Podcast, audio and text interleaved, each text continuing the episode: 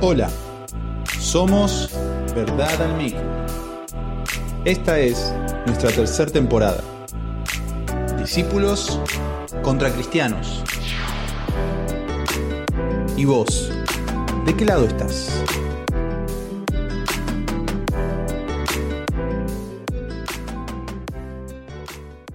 Hola a todos, ¿qué tal? Sean bienvenidos una vez más a Verdad al Mic y gracias por estar ahí como, como cada lunes. La verdad estamos muy agradecidos a Dios de permitirnos continuar esta serie sobre el discipulado donde realmente hemos visto muchas cosas que seguramente como yo puedes haberte replanteado respecto de tu caminar con nuestro Señor.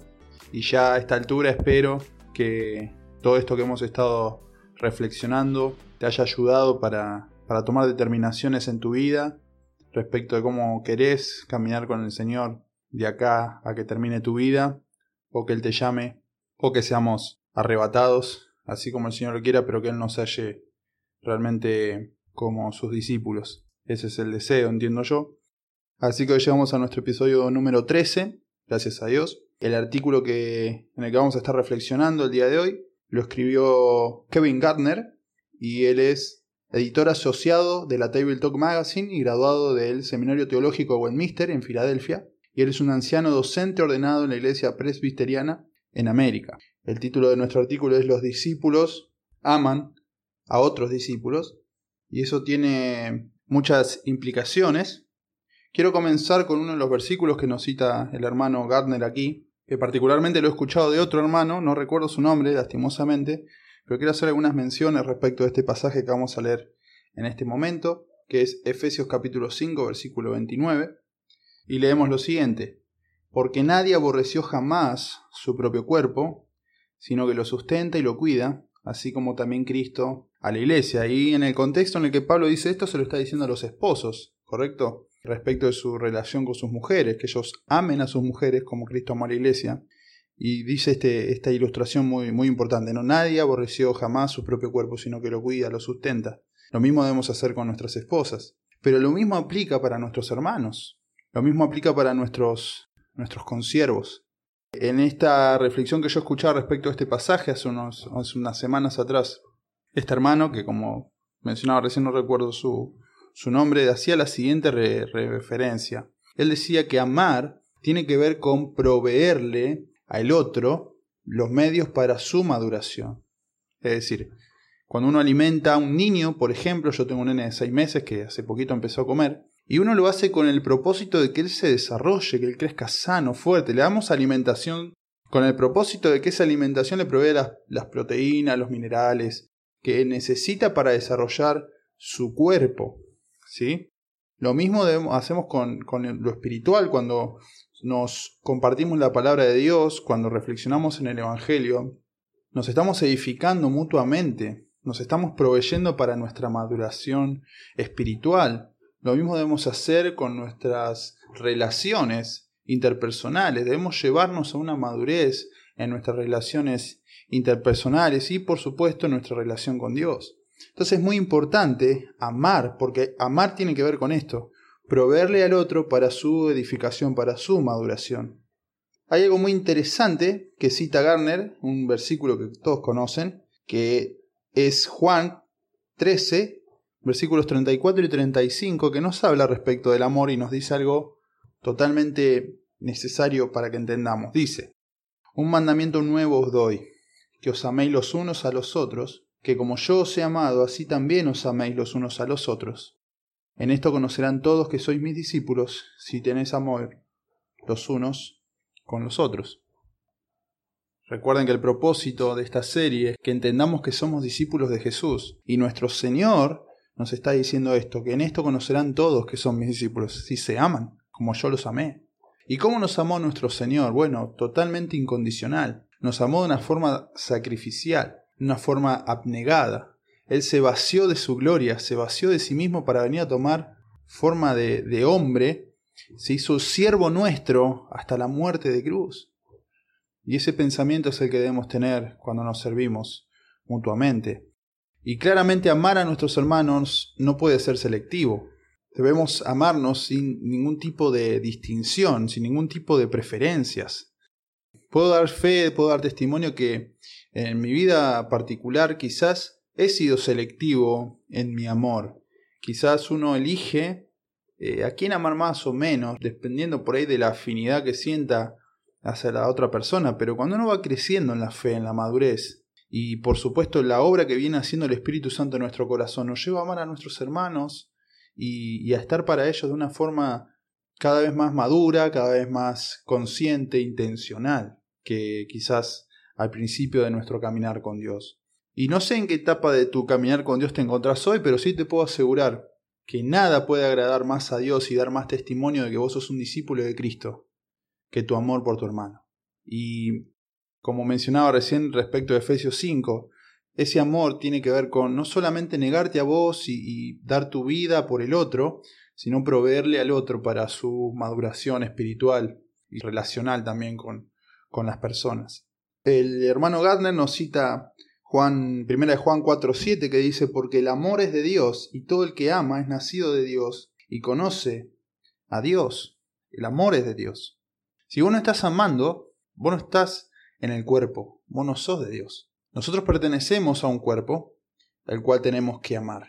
Como amamos nuestro propio cuerpo y lo sustentamos, lo mismo debemos hacer con el cuerpo de Cristo. Por supuesto que para amar a tu hermano, primero tenés que tener un hermano a quien amar. Y tus hermanos están en la iglesia de Cristo. Tus hermanos están en el cuerpo que Dios hizo, cuya cabeza es Cristo. Y si vos entendés esto, entonces vos tenés que entender que es necesario que te congregues. Veíamos hace un par de semanas en el podcast que mencionábamos los medios ordinarios de los discípulos, que uno de los medios que Dios nos dio para edificarnos y para crecer como sus discípulos era la comunión y los primeros discípulos se dedicaban a esta comunión. De manera que estamos llamados a vivir en comunión y en esta comunión, ¿qué debemos hacer? Amarnos. Y que ese sea el testimonio para todos de que somos discípulos de Jesús. Si vos no estás amando a tu hermano, si vos no estás eh, siendo intencional en esto de amar a tu hermano, deberías replantearte cómo estás caminando con Dios hoy, porque el amor es de Dios. Tenemos que amar a todas las personas, pero especialmente a, nuestros hermanos. Y si vos no estás en el cuerpo de Cristo, o mejor dicho, si vos no estás asumiendo que perteneces al cuerpo de Cristo y que por lo tanto no te perteneces y que por lo tanto te debes a tus hermanos, bueno, no podés llamarte discípulo de Jesús y no importa lo que vos quieras argumentar ahora. Si no estás en, la comunión que el Señor nos dio, en este cuerpo que el Señor nos, hizo en Él, no podés llamarte discípulo. En otras palabras, también el apóstol Juan nos dice en su primera carta que, bueno, puedes decir que amas a Dios, a quien no ves, si no amas a tu hermano que estás viendo. Así que directamente el Espíritu de Dios nos enseña que como estamos amando a nuestros hermanos, es como estamos amando a Dios. ¿Qué persona puede pensar de forma lógica diciendo que ama a Dios si en realidad no hay evidencia de ello porque la evidencia de ello se manifiesta en la iglesia? Así que la comunión que Dios nos hizo en Él es vital para desarrollarnos como sus discípulos y es vital para manifestar este amor tan grande que el Señor nos tuvo.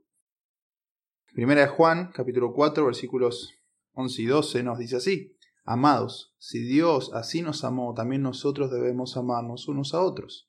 A Dios nadie le ha visto jamás. Si nos amamos unos a otros, Dios permanece en nosotros y su amor se perfecciona en nosotros.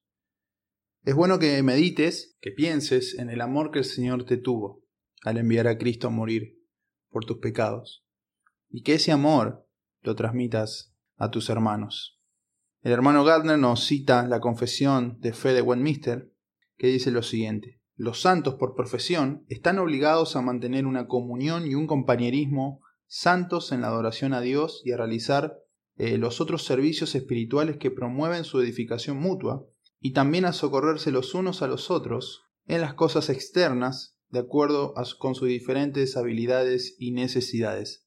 Básicamente, nuestro amor es un mandato de Dios y la forma en que podemos manifestar ese amor es cuando asistimos a nuestros hermanos en sus necesidades, sean económicas o espirituales, sean materiales. La forma en la que nosotros podemos manifestar ese amor es cuando nos socorremos, cuando podemos darle a nuestros hermanos de esos dones mejor dicho, servirlos con los dones que Dios nos ha dado para justamente edificarnos unos a otros. Hermano, esto es imposible si vos no estás en la comunión. Y déjame decirte algo que yo sentí por allá por marzo del año pasado, cuando a los pocos días ¿no? que, nos confinaron, por lo menos acá en Argentina y bueno, como todo el mundo, pero los primeros días que, que pasó esto, yo recibí algunas exhortaciones de parte de Dios y entre ellas el Señor me exhortó a, a plantearme por lo menos cómo estaba haciendo mi comunión, mi relación con la iglesia, de qué forma yo estaba relacionándome con mis hermanos, si eran por intereses personales o por esta comunión que tenemos en el Hijo de Dios. Y uno de los pensamientos que subió a mi mente y lo compartí en su momento con un, con un hermano es este. ¿Cuántos de aquellos que no se congregan de aquellos que no están en el cuerpo. Este confinamiento les, les cayó como anillo al dedo, como se dice, para continuar en su perfecta excusa de no congregarse. No, ahora hay pandemia. Su momento había otras cosas, quizás era el trabajo, quizás era la familia, quizás era, no sé. Pero ahora la pandemia. Oh, no, no, no puedo ir a la iglesia, hay pandemia. Y me dolía pensar de esa forma. Hasta puedo preguntarme hoy si habría algún cristiano o que se llame cristiano que piense de esa forma. Y quizá lo hay, quizá lo hay, quizás este, este confinamiento a muchos les sirvió para, para realmente sacar a luz en su corazón esta falta de compromiso con el cuerpo de Cristo. El problema no es ese, el problema es qué hacemos con eso. Si nos importa o no nos importa, porque fuimos llamados a esta comunión y amarnos como el Señor nos ha amado.